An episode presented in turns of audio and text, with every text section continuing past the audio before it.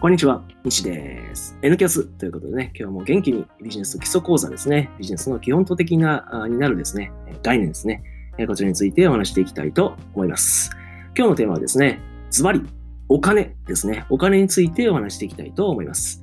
まあ、お金と言いますとですね、まあ、英語で言うとマニーですし、えー、戦略のね、えー、ところ、リソースのところでもお話しさせていただきましたけれども、私たちが持っているリソースの中の一つ、人物金情報時間知的財産というね、えー、この中のお金という部分になりますので、まあ、非常にね、重要な話になっていきます。で、まあビジネスをね、やっていく中で多くの方はですね、えー、こう、お金さえあればというふうに思った方が多いと思うんですよね。例えば何かやりたいビジネスがあったと。これ絶対うまくいくんだよな。でもお金ないし。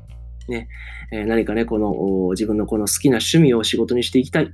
でも、もしそれをやってしまうと、日々の生活が成り立たないので、とりあえずはまずはやっぱり会社に勤めておこうとかね、そのようなお金さえあれば高校なのにって思った方がいると思うんですね。それは間違ってはいないです。やっぱり我々はお金っていうものは大切なものだよとかね、金は天下の回り物とか、まあ、お金、1万円というお金でえー、それの1万円というお金が欲しさのために犯罪を犯してしまったりとか、お金っていうものに対してあまりにも多くのネガティブな面を見やすい状況にあります。で、まあね、欧米とかと比べて日本っていうのはそのお金っていうもの、まあ、マニーっていうものに対して、えー、しっかりとしたね、教育がなされているとは、まあ、言い難い、えー、到底言い難い状況です。つまり我々はお金を扱うことに関して、まあ、若干、うん、知識不足、慣れ不足、理解力不足に陥ってると、まあ、思った方がいいわけですね。なので、えー、もしかしたらね、このお金というテーマは、またね、別のエピソードで何回か語るかもしれません。そのぐらいね、やっぱりしっかりと根本から理解しておいた方がいいものだと思うんですね。ですので、今回はね、まあ、皮切りの一発目ということで、お金に対してですね、お話をしていくんですけれども、どうですかね、えー、自分のお父さん、お母さんにですね、まあ、こんな風に言われた記憶はありますでしょうか？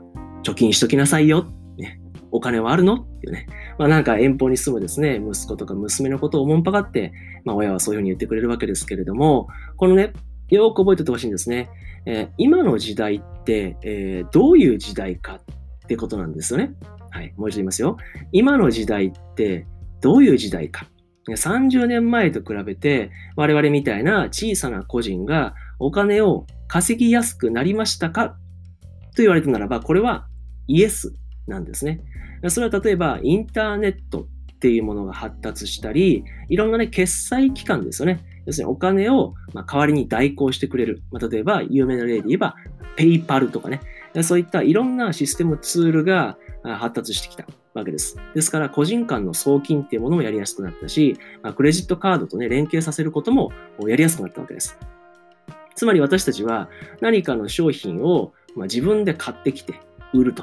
まあ、例えば分かりやすいのは何がありますかね。えー、そうだな。まあ、田舎に住んでいる方のためにですね、えー、百貨店ですね。百貨店高島屋とか松坂屋とかね、そういった百貨店でブランドを買ってきてあげて、でそのお金を渡して自分はあ買ってきた手間賃、つまりお買い物代行という仕事をしてお金を稼ぐ。まあ、これもね、よくある話なわけですよね。そのように、まあ、小さな仕事をやっていきながらお金は非常に稼ぎやすくなりました。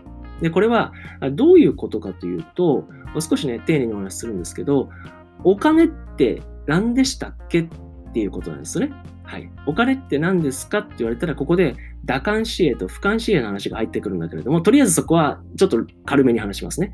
今私の右手、ポケットの中にですね、1万円札があります。これはですね、What is this? というふうに言ったことならばですね、お金と多くの方は言うと思うんですけれども、例えばですね、これを私が自分の親の前でいや、おかんと。今からちょっと見といてや、って言って1万円札を3枚出してビリって破ったとしたら、うちのおかん、ね、大阪弁でおかんって言いますけど、まあ母親はどういう顔をするかというと、あんた何やってんだよってって、こう、まあ、血相を変えると思うんですよ。で、そんな、なんか分かるような気がしません？なると思うんですよ。それはなぜかです。で、このお金、この1万円というこれは何ですかと。物質で言えと。なったならば、これは、えー、紙ですね。非常によくできた印刷、非常に精巧なね、印刷が施された紙なんですね。これが、まあ、あの非常にこうロジカルな答えですよね。この1万円と書いてあるこれは何ですか？って言われたならば、えっ、と、紙ですというのが物理学的な答えになります。わかりますよね？ただ、その物理学的な紙ということは私が持っているノートを1枚破るのも、このお金を破るのも意味的には一緒です。紙を破った。でも、かたやうちの母親の前でノートを破ったらどうしたのって言いますよね。で、お金を破ったら、あた何してんのってなるわけですよ。この違いです。ここにお金っていうものの、まあ、非常に、まあ、宗教的なね、えー、考え方があるわけです。昔はですね、えー、このお金っていうものはゴールド、金とまあ、交換されていたわけです。例えば金が何グラムでお金はいくらと交換します。これ金本位制とか言ったりしますけれどもね。えそれが、まあ、ある時ですね、もうそうし、そうなってしまうと何が起きるかというと、金の総量がお金の総量とイコールになってしまうわけですから、経済がなかなか伸びていかないわけです。これでもこれでも金っていうのは物質ですから、地球のね、えー、その表面積に対して金っていうのはやっぱり、えー、そこまで多くないわけですね。つまり、経済が大きくなるのと、金が産出される量が、まあ、釣り合わなくなってきた。つまり不便になってきたわけです。そうなってくると、もうじゃあ、もうこの1万円ってこの印字された紙は、日本国が日本国の名のもとにおいて1万円の価値があると認めましょう。印鑑ドーンみたいな。それが今我々が非常に大切に思っている。そしてね、この1万円のためにいろんな犯罪が起きてしまうような1万円っていうものが生まれたわけです。で、この1万円っていうものはとっても価値がありますと。ね、時給1000円だとしたら、丸1日働かないと手に入れられないぐらい価値があるものなんだよっていう、ある種刷り込みが我々の日本人にはあるわけです。で、それっていうのは、年齢が高ければ高いほど非常に強固にあります。ですから私の母親の前で1万円をビリって破ると、まあさっきのね、話になってくるわけなんですね。つまり、この1万円っていうものがとっても価値があると思い込みすぎている人は、これはビジネスはうまくいかないということですね。はい。それなぜかというと、これはね、リソースの部分を聞いてもらったらわかると思うんですけど、リソースって6つあると言いましたね。人、物、金、時間、情報、知的財産、この6つがあると言いました。つまり、ビジネスをやるにあたってお金っていうものはもちろん大切なんだけれども、あくまで6分の1に過ぎないということです。例えば分かりやすく話をしましょう。満員電車に30分乗る。いやー、30分も満員電車乗ったらクタクタになるから、今日はタクシーで行こう。ね、タクシーの片道の運賃がちょっと高めで3000円かかりました。はい。電車で行ったら300円の道のりが3000円お金かけてしまいました。ただ、その3000円とお金を払った結果、私は時間を手に入れてますね。快適な時間を手に入れてる。で、そのその快適な時間、タクシーの中でじっとビジネスの構想を練る。つまり、3000っていうお金のリソースは減ったけれども、その代わりに快適な時間を得る。その快適な時間を使ってビジネスのアイデアをじっくり考えるっていうふうに、え、使うこともできるわけですね。要するに時間をお金で買うってよく言う話ですよね。つまり、お金っていうものは人であったり、物であったり、時間であったり、情報であったり、え、一緒なんですね。これ話を置き換えたらわかるんですけど、例えば情報。いろんな情報を集めて、ね、本読んで勉強してインプットして、じーっとしてる人、すごく多くないです？お前なんでそんな勉強してんの？何目的？っていう人いるじゃないですか。それって、健全ですか？不健全ですか？って言ったら、不健全ですよね。なぜか。たくさんの勉強して、それをアウトプットしなかったら、何の意味もないですよね。ただ知識が増えて自己満足それって社会にとって何か意味ありますか？ないですよね。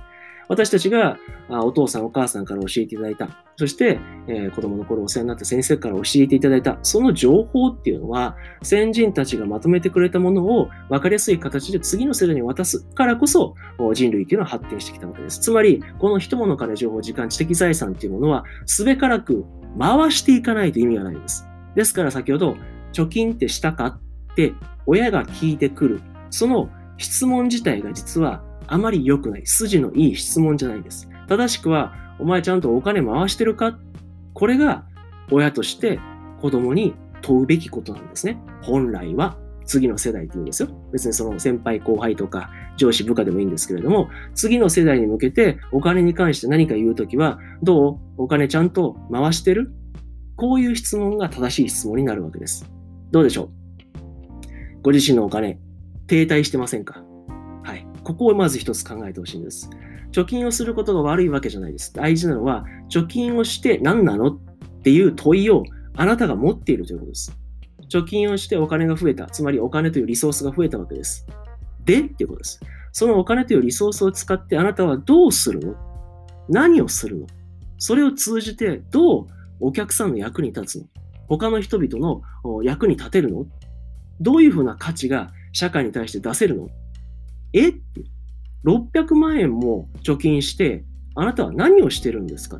そのまま死んだらどうするんですか？っていう風な話の流れになります。もうここまで聞けばあお分かりいただいた通り、お金っていうものを溜め込んでしまって、固定してしまって動きを止めること。それをあなたがやっているとしたら、かなり成功には程遠いです。むしろお金を貯めた後に、いや違うねんと。今なぜこれお金を貯めてるかというと、このために使いたいねんっていうようなものがあるんだったらすればいいです。でも、多くの親とかが言ってくる、その、ちゃんとお金貯めてるかっていうのは、固定しろと。うん、溜め込んで溜め込んでおけと。なぜかというと、老後が不安だからとかね、そういう、うん、確固たる目的の意識もないまま、その流れを止めるのは、これは非常に良くないです。それはなぜかというと、この人物金情報時間知的財産というこのリソースっていうものは使ってなんぼだから。はい。回してなんぼなんです。それを回すことによって、より良い未来を得るために我々はリソースを持っているわけです。また別の話をしましょう。もしあなたが岩の庭を、あ家のね、庭を掃除していて、こうなんか石があったと。なんだこの石邪魔だなと。のけたら、地面からピューって石油が出てきたとします。ね。石油が。まあ仮の話として聞いてください。温泉でもいいですよ。ピューと、石油にしましょう。石油が出てきたと。出たと。これ、億万長者やと思ったりすると思うんですよ。もし本当にそれは石油だったらね。でもじゃあ、お金と置き換えたらいいと思うんですよ。石油貯めとけ、石油貯めとけ。なんかおかしいですよね。温泉が出てきた。ピューと、いやー、自宅の庭から温泉出るか。と。よし、温泉貯めとけ、温泉貯めとけ。おかしいですよね。何かおかしい気がする。うん。石油が出てきて、そのリソースが増えたと。非常に良いリソースですよね。温泉が出てきたと。ラッキーと。良いリソースですよね。それを自分の手元だけに留めておいたら、これ、あなたのリソースは増えないです。わかりやすいお金にしましょう。お金にはならないです。その出てきた石油っていうものを生成して、ポリタンクに入れて、人々に販売して売っていかないと。動かしていかないと。温泉が出てきた。おいどうどうしたどうしたっていうことで一生懸命掘って小さい温泉作った。そこに自分だけ使っていたら何もならないです。その温泉を開放して、1プロ100円とか値段をつけて、その温泉というリソースをたくさんの人に公開、提供するからこそ、間接的にあのお金というリソースが増えるわけですね。これ全部ね、置き換えたら一緒です。これね、結局、このお金っていうものは紙なんです。とっても便利な交換チケットなんですね。交換チケットを手元に置いといたら、それ何の意味もないですよ。うん、百貨店の商品券をずっと持ってご賞大事に持っていたら、何か起きます？何も起きないですよね。いや、持っていて使いなよって話になるわけですね。これ、考えてみたらだんだん分かってくると思います。つまり、このお金っていうのはツールであり道具なんです。だから、ハサミとか鉛筆とか、あのノートとかパソコンとかと一緒。パソコン貯めとけ、パソコン貯めとけ。鉛筆貯めろ、鉛筆貯めろ。100本よりも200本、300本より400本、鉛筆貯めとけおかしいですよね。それと全く一緒なんです。はい。本を読みなさい。ね、もう本をいっぱいいっぱい溜め込んで、溜め込んで、溜め込んで、どんどん本貯めろ、本貯めろ、本貯めろおかしいですよね。リソースっていうのはそういうことなんですね。特にお金っていうものは、私たち日本人の中に強く強く強くこう偏見として入ってきてしまっているので、こういってね、私も喋りながらお金が停滞しがちなところがありますから、あ、ちょっともうちょっと勝負していこうとか、もうちょっと投資に回そうとかね、もうちょっとビジネスの新しい勉強に行こうとか、英語を勉強しようとか、海外旅行して新しいビジネスの種を見つけに行こうとか、誰かにプレゼントして、その人との関係を良くしていこうみたいなお金を動かしていく。ほっとくとね、ついついやっぱり子供の時からね、私たちはそのお金を停滞させて貯金するのが正しいっていうのが叩き込まれてますから、すぐ停滞するんですよ。で、私もいろんなね、あの経営者の方、社長の方とね、お話ししますけれども、うまくいってる社長は、例外なくお金をちゃんと回してます。ちゃんとお金が入ってきたら、次はこうする、次はこうする、次に、次の時のためにこれを使うっていう感じで、お金を使って大きく、使って大きくってして、お金を使ってビジネスを大きくしてます。お金を使って人間関係を良くしてます。お金を使って商品の品質を向上させてます。お金を使って情報を得ています。それぐらい回してるんですね。ですから、このね、えー、今回の N キャストはですね、ビジネス基礎講座と題しまして、お金という話をさせていただいてます。もうとあのあなたにお伝えしたいことは一つ。そしてね、問いとしてはもう答えを言いました。あなたはお金、ちゃんと回してますか？動かしてますか？停滞させてませんか？あなたの手元でずーっとあったりしませんか？どんどんどんどん活用しないとあなたのビジネスっていうのは大きくならないし、貯金ばっかりしていると結局何も生まれないよっていうことをメッセージとしてお伝えしたくて、え今回のね、お金の話をしてみました。で、こうしてね、まあ私もお話をしていきながら、お金っていうのは本当に難しいなと、こう伝えるのも、いろんなね、例を出しながら、あの、こういう場合あるでしょこういう場合あるでしょと、でしょと、母親からこういうこと言われませんでした。いろんなエピソードを言いながら、このお金っていうものの面をこう描いてる感じですね。それぐらいこのお金っていうものに対する偏見っていうものは我々の中に強く残っているので、今回の話を聞いてもピンとくる人とピンとこない人がいると思います。で、そんなもんかな。最初はそれで結構ですけれども、お金っていうものは回してなんぼやぞと。鉛筆とかハンマーとかと一緒やぞと。鉛筆溜め込んでも意味ないよねと。ハンマーが100本あっても何の意味もないよねと。使ってなんぼだよっていうことを今回のメッセージとしてお話しさせていただきました。ということでね、今日の音声は以上になります。ご清聴ありがとうございました。